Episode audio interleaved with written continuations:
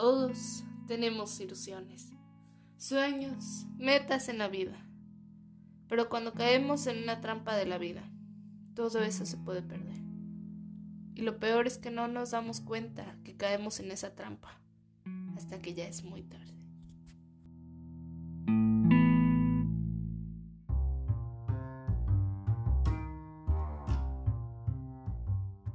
Hola, bienvenidos a otro capítulo de Las trampas de la vida. El podcast en donde hablamos acerca de problemas de adolescentes. ¿Cuáles son? ¿Por qué los tenemos? Pero más que nada, cómo evitar caer en estas trampas que nos pone la vida. Yo soy Caro Torres y en el episodio de hoy hablaremos acerca de la autoestima. Pero realmente, ¿qué es el autoestima? ¿Es acaso decirnos mentiras en el espejo para sentirnos mejor con nosotros mismos? ¿O sentirnos superiores a los demás y hacerlos sentir inferiores? ¿O acaso obsesionarnos con nuestra propia imagen, creernos guapos? ¿O querernos a nosotros mismos solo cuando tenemos éxitos y hacemos las cosas bien, pero odiarnos frustrarnos con nosotros mismos y presionarnos cuando fracasamos? Pues no, no lo es. El autoestima va más allá de lo que tú tengas o no, de cómo seas o no. El autoestima es aceptarnos a nosotros mismos, es aceptarnos tal y como somos, o sea, aceptar que somos humanos y nos equivocamos, no solo querernos cuando nos va bien y odiarnos cuando algo nos sale mal o obsesionarnos con esa cosa que nos sale mal y presionarnos. Eso no es el autoestima. Siempre nos enseñan en la escuela que la autoestima es dos palabras. Auto, tú mismo, y estima de querer. Básicamente quererte a ti mismo. Y sí, hay mucha gente que dice que se quiere a sí misma, pero ¿qué pasa si no sabemos querer en primer lugar? Pero bueno, aquí vamos con una segunda perspectiva. Tengo aquí de invitada especial a la psicóloga Silvia Maldonado. Bueno, antes que nada, muchísimas gracias, Caro, por la invitación. Para mí es un gusto estar aquí compartiendo contigo y con la gente que te ve. Y pues, a lo que venimos. Realmente, la autoestima es así, concretamente es la evaluación de la percepción que tenemos de nosotros mismos. Es como darte una calificación de lo que tú ves en ti misma. así lo podría resumir. Ok, ¿y cuáles son algunos elementos que pueden afectar nuestra autoestima? Son, me voy a enfocar en los principales. Hay muchísimos elementos que pueden afectar nuestra autoestima. Te voy a dar alrededor de 10 que son los que yo he visto a lo largo de mi trayectoria profesional, que son los que más afectan. Y vamos, empezamos con el primero. Es lo que llaman el autodiálogo de desaprobación. Esto es esta historia que nos estamos contando constantemente de lo que hacemos mal.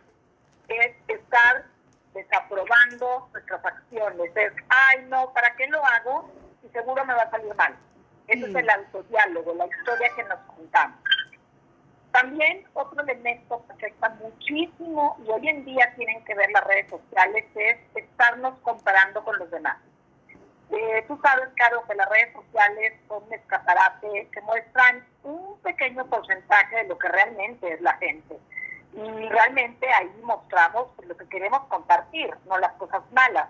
Y entonces, si alguien tiene la autoestima baja, abre redes sociales y ve a alguien que conoce, que se acaba de comprar un auto, o que adelgazó, o que se fue y se pintó el pelo y se ve guapísima, y esta persona no tiene autoestima fuerte, sólida, se va a ver afectada. Entonces, estarnos comparando con los demás también afecta muchísimo a nuestra autoestima.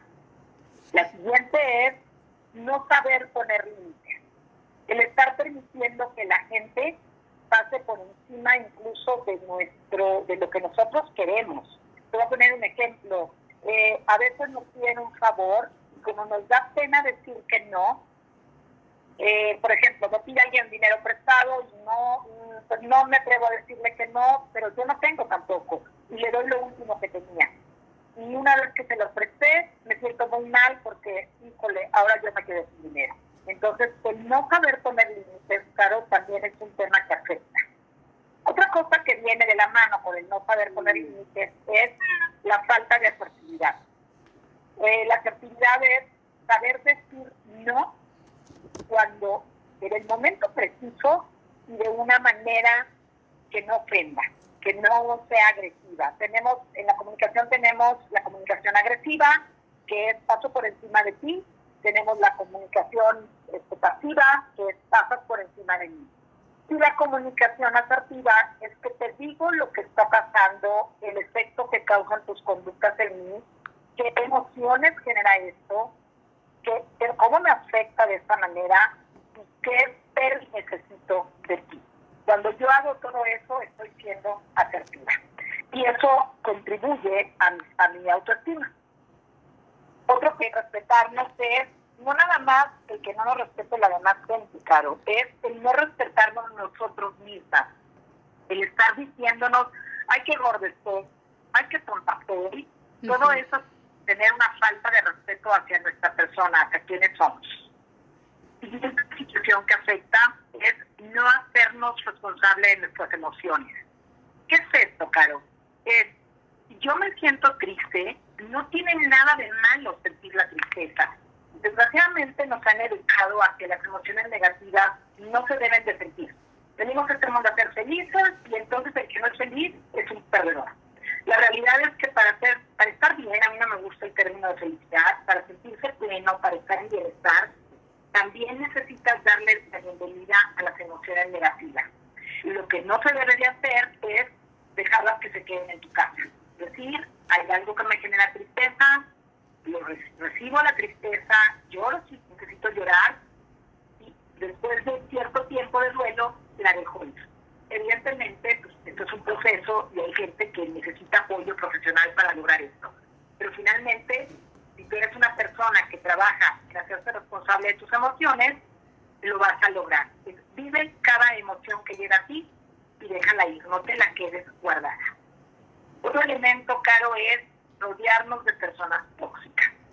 Todos tenemos en familia, en los amigos, personas que desgraciadamente no, no se sienten plenos y están buscando en dónde ir a tirar su basura. Yo permito que las personas vengan a tirar su basura en mí, emocional, su basura emocional, lo que estoy haciendo es rodearme de personas tóxicas. Entonces, otro elemento que afecta es ese, rodearse de personas tóxicas o vivir en un ambiente tóxico. Otro elemento es las relaciones de dependencia emocional. Eh, ¿Cuántas caritas o chavitos hay que están relacionándose con alguien que no es amor, que no es que les sume o que les agregue valor, sino que lo único que tienen es, pues, ¿de dónde me agarro? Aunque sea que me dé sus miserias y su limosna. Eso es una relación de dependencia emocional. No está basada en el amor, sino en la satisfacción de las carencias que cada persona tiene. Y para que haya una, una relación de dependencia emocional, generalmente se necesitan dos, porque con que haya una persona sana, será. Una persona sana no permite que alguien se le cuelgue de esta dependencia emocional. Otra es no tener un propósito un proyecto de vida que te mueva. Cuando te levantas sin ningún sentido, sin una agenda, sin objetivos establecidos, sin nada que quieras lograr, es mucho más fácil que se afectada a tu autoestima. Y finalmente, de, este, de estos considerados los más importantes, está el cultivar pensamientos negativos de uno mismo. Es como, yo lo comparo con crecer este, plantas. Para tener pensamientos positivos necesitas alimentarlos de cosas buenas, de experiencias buenas. Si todo el día, por lo que se llama, está rumiando, si todo el día está rumiando todo lo malo de lo, que te está pasando, todo el daño que te han hecho, pues evidentemente estás cultivando pensamientos negativos. Yo lo resumiría en esto, Caro, los elementos que afectan nuestra autoestima. Ok. ¿Y cuáles son algunas estrategias que podemos ocupar para fortalecer nuestra autoestima, para sentirnos al 100? Ok. Eh, te voy a decir también las que me he encontrado que además están probadas científicamente. Esto no, no lo inventé yo, es ciencia. el primer, la primera recomendación es encuentra el origen de la baja autoestima. ¿Cómo, ¿Cómo quiero solucionar esto? Vete a tu pasado y descubre en dónde están esos grandes miedos. Y para eso se le invita al, paciente o a la persona que está buscando fortalecer esta autoestima que se pregunte tres cosas. La primera es, por ejemplo, eh, me da miedo socializar. ¿Por qué? Porque tengo baja autoestima. La primera pregunta es, ¿por qué temo conocer gente nueva?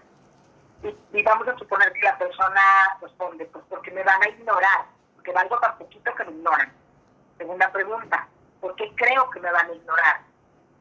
Porque no soy interesante, no soy una persona interesante. Tercera es, ¿por qué creo que no soy una persona interesante? Híjole, pues porque cuando era chiquita me decían que no hablara, que me quedara callada, que yo no tenía ninguna aportación que hacer. Entonces, cuando tú empiezas a responderte preguntas, Caro, puedes ir al origen de tu baja autoestima. Es decir, híjole, ¿cuándo fue la primera vez que te sentiste ignorada? ¿O cuándo fue la primera vez que te dijeron que te callara? Ay, pues estaba yo en primero de primaria, ¿ok? Ahí viene el origen. Y ahí empiezas a buscar quién te lo decía, tu mamá no, mi mamá no, pues era una tía que tenía que era muy regañona y muy fea. Ah, ok. Entonces empiezas a buscar de dónde viene el origen de la baja autoestima. Siguiente estrategia que te puede servir para implementar una, la búsqueda de esta autoestima. Intenta las cosas aunque sepas que vas a fracasar. Nadie, absolutamente nadie que ha tenido éxito lo ha hecho sin haber fracasado. No hay éxito sin fracaso el gran miedo de la gente es a fracasar, pero si tú quieres ser exitoso, no te vas a poder salvar de este fracaso. En algún momento tendrás que fracasar para aprender y seguir adelante. Entonces, inténtalo, aunque sepas que vas a fracasar. Otra estrategia es sustituir objetivos por valores. ¿Qué es esto?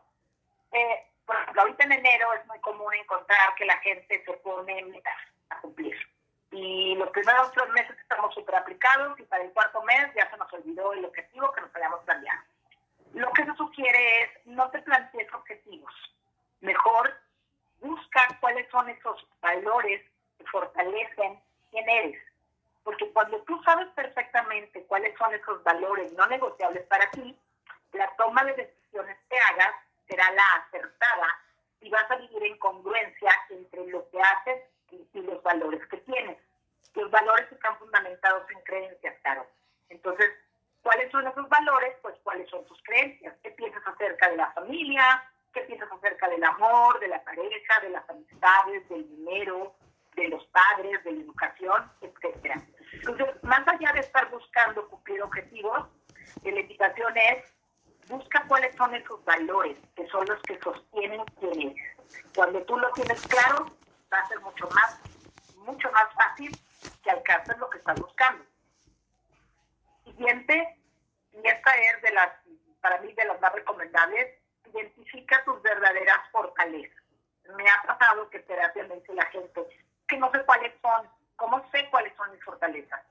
Ah, un ejercicio que yo hago con los pacientes es, piensa en cinco logros que hayas conseguido en tu vida no importa que los consideres pequeñitos. Ay, pues gané una medalla de natación, o gané un concurso de canto, o me saqué una medalla de ortografía, o gané una competencia en Tinder, lo que sea. Pequeños logros o grandes logros. Y piensa qué características personales positivas te ayudaron a lograr ese éxito.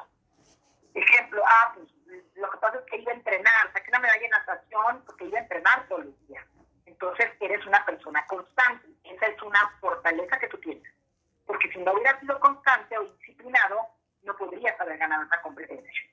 Entonces, a través de un ejercicio, yo te lo estoy diciendo rápidamente, pero es todo un ejercicio terapéutico, es, si no sabes cuáles son tus verdaderas fortalezas, pregúntate cuáles han sido tus logros y qué habilidades están, o qué características personales propias están, la tuya, están ligadas a, ese, a esos, lo que hiciste para conseguirlo.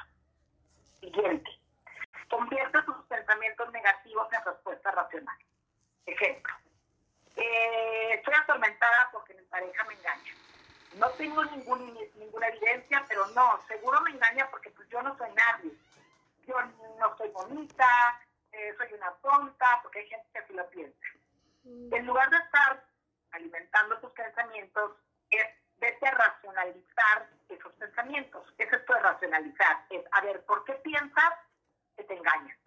Porque llega tarde todos los días. ¿Qué otras opciones hay para que llegue tarde? A no ser que tengas una evidencia de que te esté engañando, no tienes por qué atormentarte. No, nada más, la única evidencia que tengo es que llega tarde. Oye, y si realmente tiene trabajo, eso es racionalizar los pensamientos negativos. Siguiente, sepárate de tus miedos con aceptación y compromiso. Eh, alguna vez escuché una frase que me gusta mucho, es cuando tengas miedo de hacer algo, hazlo con miedo. El miedo siempre va a existir, Karen. De hecho, es una respuesta natural, es una emoción primaria que tiene el ser humano que nos ayuda a sobrevivir. El problema es cómo hemos ido procesando el miedo a través de nuestra educación y asociándola a muchas cosas que no tienen que ver con la sobrevivencia. Todos sentimos miedos, es normal, es natural. El problema es rechazar ese miedo. No, no quiero sentir miedo y entonces como no quiero sentir miedo, mejor no me arriesgo. Una forma es, haz las cosas aunque tengas miedo. ¿Cuál es tu peor escenario? Es una pregunta que yo le hago generalmente al paciente. ¿Cuál es el peor escenario al que te puedes enfrentar? Es que no quiero competir porque a lo mejor pierdo. Ok, si pierdes, ¿qué? Estás exactamente como está la salud. Entonces, se separa esos miedos con aceptación y compromiso. Siguiente es, perdónate a ti mismo con la autocompasión. Autocompasión no es tenerte lástima. La autocompasión es decir, soy humana, tengo derecho a equivocarme, pues ni hablar, la regué. Pero nada es para siempre, ningún error es para siempre. Tarde o temprano pasa la consecuencia. Entonces es, si realmente te sientes muy mal por algo que hiciste, perdónate a ti mismo. Hay ejercicios para el perdón, en internet puedes encontrar muchísimos. Uno que yo les recomiendo es, hazte una carta. Una carta, escríbete a ti mismo una carta diciéndote todo esto que estás sintiendo. Es un ejercicio para el perdón. Siguiente. Aumenta tu confianza con las posturas de poder. ¿Qué es esto? Hablo de posturas físicas. Y una que es muy buena, cuando sientas miedo, por ejemplo, a hablar en público, antes de entrar, haz un ejercicio de respiración. Eh, hay también varios ejercicios de respiración. A mí me gusta mucho el de 4x4, es inhalas en cuatro tiempos, sostienes en cuatro tiempos, exhalas en cuatro tiempos. Y una vez que respiras cuatro veces, este ejercicio de 4x4, te pones en la postura de Superman, que es erguida con las manos en la cintura, con los, pones tus puños sobre la cintura y te pones erguida. Es, levantas tu barbilla, esa es una posición o una postura de poder. Y de verdad, claro, es magia. La gente, digo, no cuesta nada ni inspirar esas posturas de poder y la gente no la usa es antes de entrar a hablar en público, antes de entrar a una junta importante, antes de ver un, cliente, antes de acercarte a una persona que te agrada, que te da miedo, que te pone nervioso, haz una postura de poder. Siguiente, multiplica tu autoestima con el ejercicio. Está probado que el ejercicio hace maravillas en el cuerpo y por lo tanto en la mente. ¿Qué pasa cuando hacemos el ejercicio, además de fortalecer nuestros músculos? Generamos una sustancia del bienestar. Cuando tú generas sustancias del bienestar, la instrucción que recibe el cerebro cuando la, a través de neurotransmisores es que estás bien. Y entonces ese bienestar llega a tu cuerpo. Y no solo fortaleces tus músculos que te ayudan a la salud, sino también fortaleces tu autoestima y, te genera un bienestar. Y la última estrategia que te sugiere es piensa menos en ti y más en los demás es esto. Eh, aquí la invitación es, haz caridad, ayuda a alguien. Cuando tú te concentras en hacer el bien a otras personas, sin pasar por encima de ti, esto hace que te olvides un poquito de ti y te fijes más en los demás. Y entre menos te fijes en ti, menos estás generando pensamientos negativos. El hacer caridad, el ayudar a otros, genera mucho bienestar, igual a nivel neurotransmisor. Entonces, claro, estas serían las recomendaciones para fortalecer nuestra autoestima. ¿Cuáles son algunas, algunas características que me pueden darme a saber si tengo baja autoestima o no? Ok, son varias. La primera es, te sientes inferior a los demás.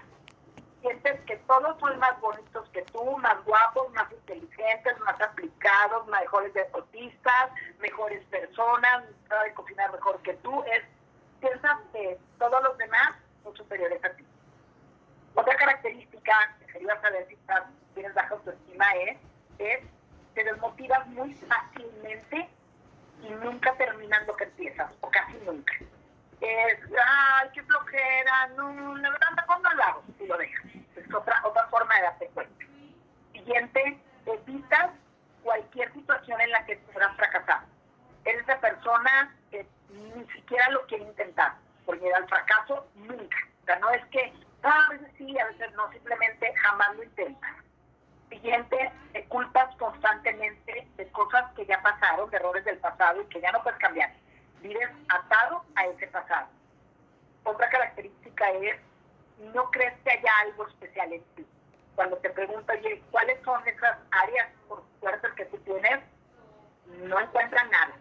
No encuentran nada especial que te haga diferente, que te haga mejor, que te haga un mejor ser humano. Otra característica es, no te sientes atractivo me ha tocado en consulta ver, por ejemplo, niñas hermosas físicamente que están muy mal de su autoestima y ni siquiera logran reconocer esta belleza en el espejo. ¿Por qué? Porque están mal emocionalmente. Eh, siguiente es, no te gusta relacionarte con la demás gente. Eres de esas personas que te dan miedo conocer gente nueva, por el que dirán de ti, por la crítica, y entonces vas por la vida sin querer contactar más que la, la gente mínima necesaria y cuando ya no tienes opción. Siguiente es, no te atreves a expresar tus ideas u opiniones, porque tienes miedo a la crítica. Otra también es, habitualmente tienes ansiedad o profunda tristeza. Te estás moviendo entre los ataques de ansiedad y no quiero llamar depresión porque la depresión es una enfermedad y su origen es otro, tiene que ver más con sustancias químicas en el cerebro, pero cuando sientes profunda tristeza, que no es depresión. Otra es cuando eres muy perfeccionista y no te das crédito de lo que consigues. Que incluso la gente te dice, qué bonito te quedó. No, no, la verdad es que no, no me quedó, no me quedó bien. Oye, qué guapo te ves hoy, qué guapa te ves hoy. Ay, qué, ah, no, qué raro, no. Oye, qué bonita blusa trae. Ay, qué raro porque es vieja. Es ese tipo de gente. Siguiente, te cuesta mucho trabajo tomar decisiones. Eres una persona que se la pasa aplazando porque tiene miedo a decidir. Y finalmente, envidias cuando los demás consiguen algo. Échate un clavado si alguna de estas situaciones características que comenté te suceden frecuentemente.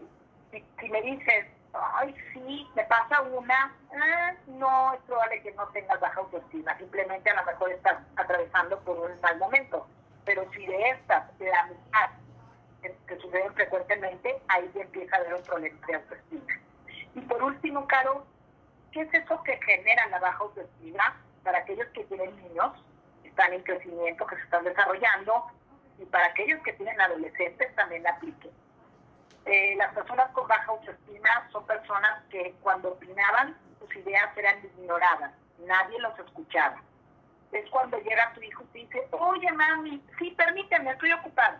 Y lo haces frecuentemente, eso puede ser un detonante de una baja autoestima. Otro es cuando la gente sufre abuso físico o psicológico en casa, cuando constantemente están abusando de ti. La tercera es cuando no recibiste afecto. Desgraciadamente hay padres que no les enseñaron a amar y no son padres afectuosos. El afecto no necesariamente se expresa a través del contacto físico. Hay muchas maneras, hay de hecho cinco lenguajes del amor, en donde hay diferentes formas de, expresar afecto cuando no recibiste nada más que diferencia, es muy probable que tu autoestima trabaja. Y te exigieron demasiado en lugar de reconocer tu esfuerzo. Por ejemplo, eh, llegabas con un novia a la casa y tus papás te decían, o tu tutor te decía, no, pues la verdad es que nueve no tiene ningún mérito. El mérito es que hubiera sacado 10. Eso es una exigencia que está por encima de lo normal. Y una última causa es si te generaban culpa tus fracasos en vez de aceptarlos. Si te decían, ah, eso te pasa porque eres un tonto, entonces, si te lo dicen frecuentemente, te puede generar una baja autoestima. Esas son las causas principales, claro, de por qué la gente crece con la desarrolla en la niñez principalmente, cuando desarrollamos la baja autoestima o la adolescencia. Pues claro, pues es todo. Espero que esta información les sea de utilidad y nuevamente muchísimas gracias por invitarme. Ah, no, gracias a ti, Silvia. Bueno, eso fue todo por parte de la psicóloga Silvia Maldonado. Y la verdad es que lo que dice Silvia es cierto. Normalmente las personas con baja autoestima entran en este espiral de negatividad. ¿Qué es el espiral de negatividad? Bueno, es algo que tanto tú como yo conocemos muy bien, muy bien. Una espiral de negatividad es cuando, por ejemplo, les doy un ejemplo, van a hacer una presentación empiezan a pensar en todo lo que puede salir mal, todo lo que les puede pasar, todo lo que va a salir mal. Bueno, a lo mejor a la maestra no le gusta mi presentación, va a pensar que no estoy bien preparada y seguramente se me va a olvidar lo que tengo que decir y las diapositivas no van a funcionar, se me va a caer el internet, la maestra va a pensar que lo estoy fingiendo, me van a poner cero, voy a reprobar. Ese es el espiral de negatividad. Y mientras más nos hacemos, caemos en los peores casos escenario que pueden haber.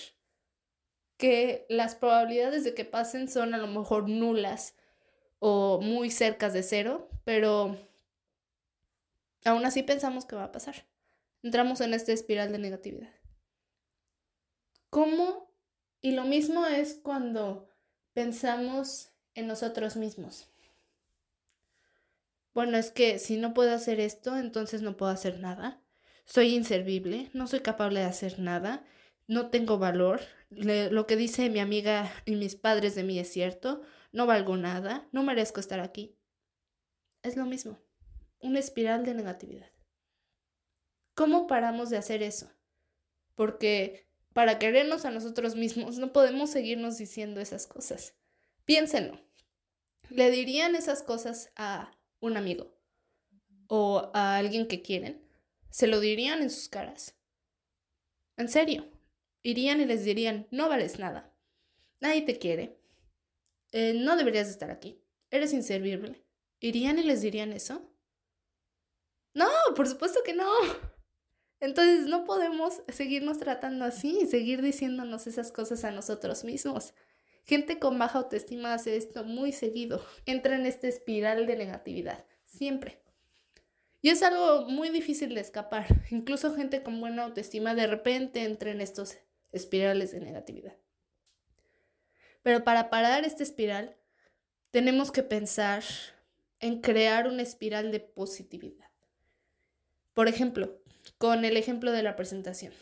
Vas a tener una presentación y empiezas, ay no, no, no, no, ¿Qué tal que se me cae en internet? Y la maestra me va a ver, me va a creer que le estoy mintiendo. Y me va a decir que no estoy bien preparada. Y van a poner cero. Oh, stop.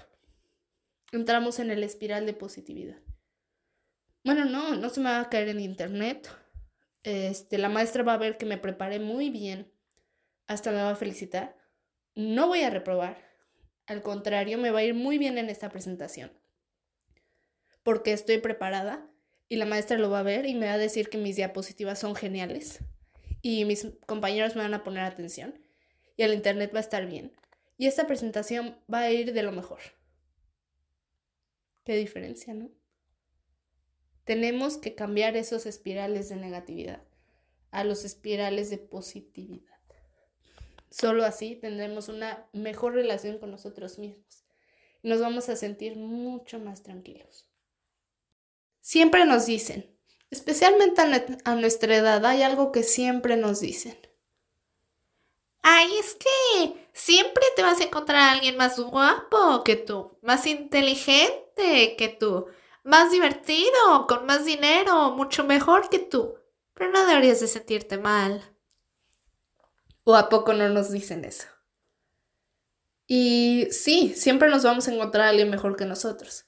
Pero ¿cómo reacciona el ser humano a esto? Reacciona de dos maneras.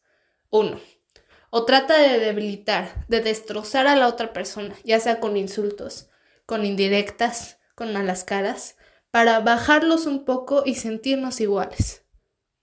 O la segunda forma, bueno, es mejor que yo, pero me aliento a mí misma o a mí mismo a aprender de esta persona, a ver qué es lo que esa persona hace diferente que yo para ser mejor. Lo voy a aprender y lo voy a aplicar. Y así voy a mejorar. Una de estas dos respuestas es mucho más madura que la otra. Adivinen cuál es. Creo que no es necesario que les diga que es la segunda. Pero una persona con baja autoestima, una persona que tiene problemas con su propia imagen o con, por, con su autoconcepto, con cómo se percibe a sí misma, normalmente va a reaccionar con la primera de tratar de destrozar a la otra persona o de debilitarlo un poco para sentirse como iguales. ¿Cuál es aquí el problema? El autoestima.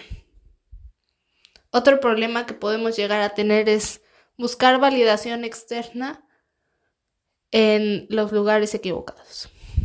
Normalmente en nuestra edad muchas personas buscan validación externa de varias de varios lugares. Puede ser de las redes sociales, aquí queriendo ser influencer, este, posteando fotos aquí muy comprometedoras y buscando likes para sentirse mejor consigo mismos.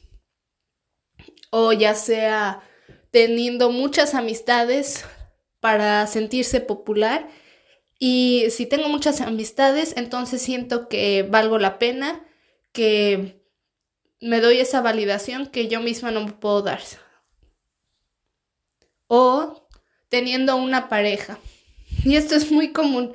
Normalmente la gente, y no en todas las parejas, no estoy generalizando, pero las personas con baja autoestima, que tienen problemas con darse esa validación personal, buscan tener pareja, novio o novia, nada más para sentirse mejor consigo mismos, para sentirse como que valen la pena, para sentirse como que son guapos o guapas o para sentirse que son merecedoras de amor. Y solo así pueden quererse a sí mismas, si tienen pareja. Suena muy ilógico, ¿no? Que tengas que buscar amor propio en lugares exteriores. Es ilógico, pero lo hacemos. Pasa. Y aquí es cuando entran los dos tipos de personas.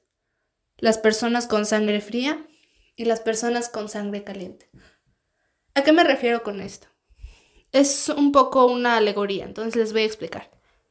Las personas de sangre fría son como los reptiles. Los reptiles tienen sangre fría, entonces necesitan de su ambiente, necesitan de su alrededor para poder sobrevivir. Es lo mismo con las personas. Las personas de sangre fría necesitan una validación exterior, ya sea de los amigos, aunque sean amigos tóxicos, de la pareja, de las redes sociales, necesitan esa validación para sentirse bien consigo mismos.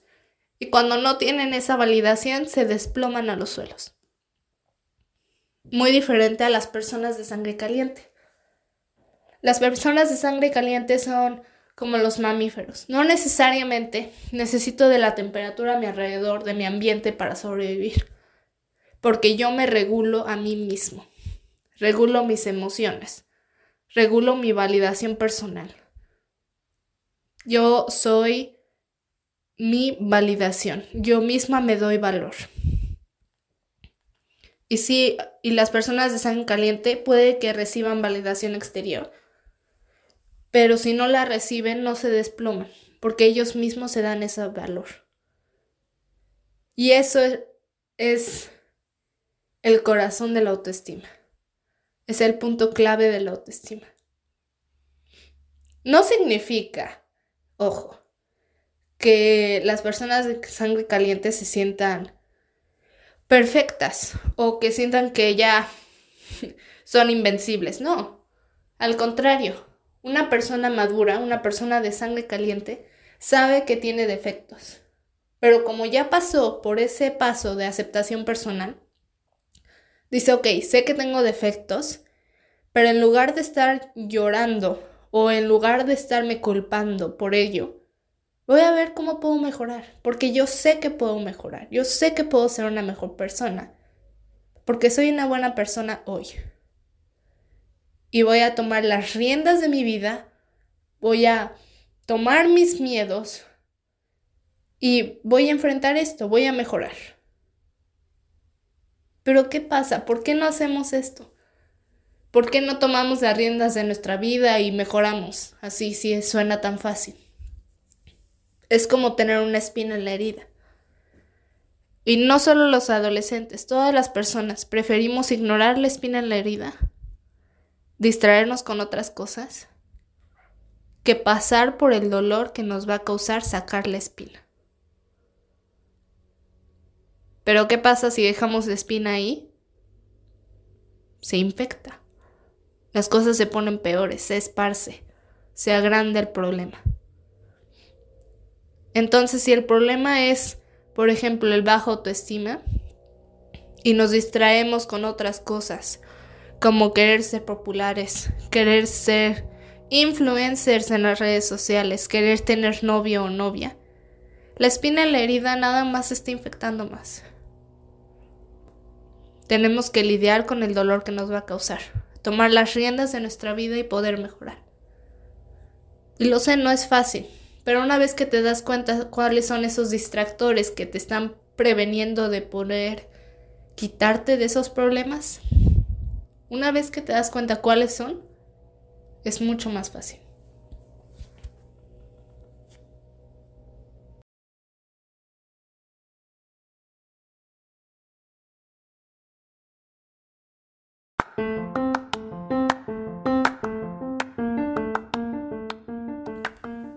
Entonces, creo que nos hemos dado cuenta que la autoestima es más que una palabra. No es solo auto y estima. Involucra muchos elementos, muchas cosas. Puede que al final de este episodio se sientan un poco agobiados por todo lo que involucra la autoestima. No es nada más. No es tan fácil como que les diga, quiéranse, tengan más autoestima, tengan buena autoestima. No es tan fácil. Y créame, como alguien que ha experimentado ir de un bajo autoestima a un buena autoestima, les puedo decir que es un proceso. Es como subir una escalera. Van a subir cuatro escalones, caerse dos, subir cinco, caerse tres. Es un proceso, es una relación con nosotros mismos que tenemos que cultivar todos los días. No se hace de la noche a la mañana. Estas estrategias las tenemos que hacer todos los días para que un día despertemos y digamos, la verdad me siento cómodo o cómoda conmigo misma. Me quiero a mí misma. Y no es solo un sentimiento de querer, sino es una acción. Me hago a respetar. Voy atrás de mis sueños. No tengo miedo a fracasar. Porque sé que el fracaso solo me va a hacer una mejor persona. Porque aprenderé de eso y no caigo en estos espirales de negatividad. Hago lo que yo quiero hacer. Es un proceso. Entonces involucra autorrespeto, confianza en sí mismo, una dignidad, un autoconocimiento, aceptación. Pero va a haber algunos que me digan, bueno, Caro, espera. ¿Cómo me voy a querer a mí mismo si no me conozco? Tú dijiste que el autoconocimiento es algo importante, un elemento importante de la autoestima. ¿Cómo lo voy a hacer? No sé qué es lo que me identifica, lo que me hace diferente de los demás. No sé quién soy. Bueno, para esa pregunta hay una respuesta. Y la veremos en el próximo capítulo de las trampas de la vida, en donde hablaremos acerca de, sí, lo adivinaron, crisis de identidad.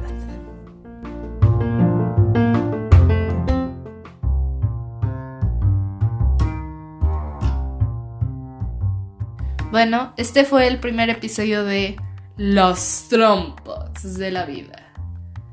El podcast en donde hablamos acerca de problemas de adolescentes. Escúchenme en el próximo episodio, estaremos hablando de crisis de identidad.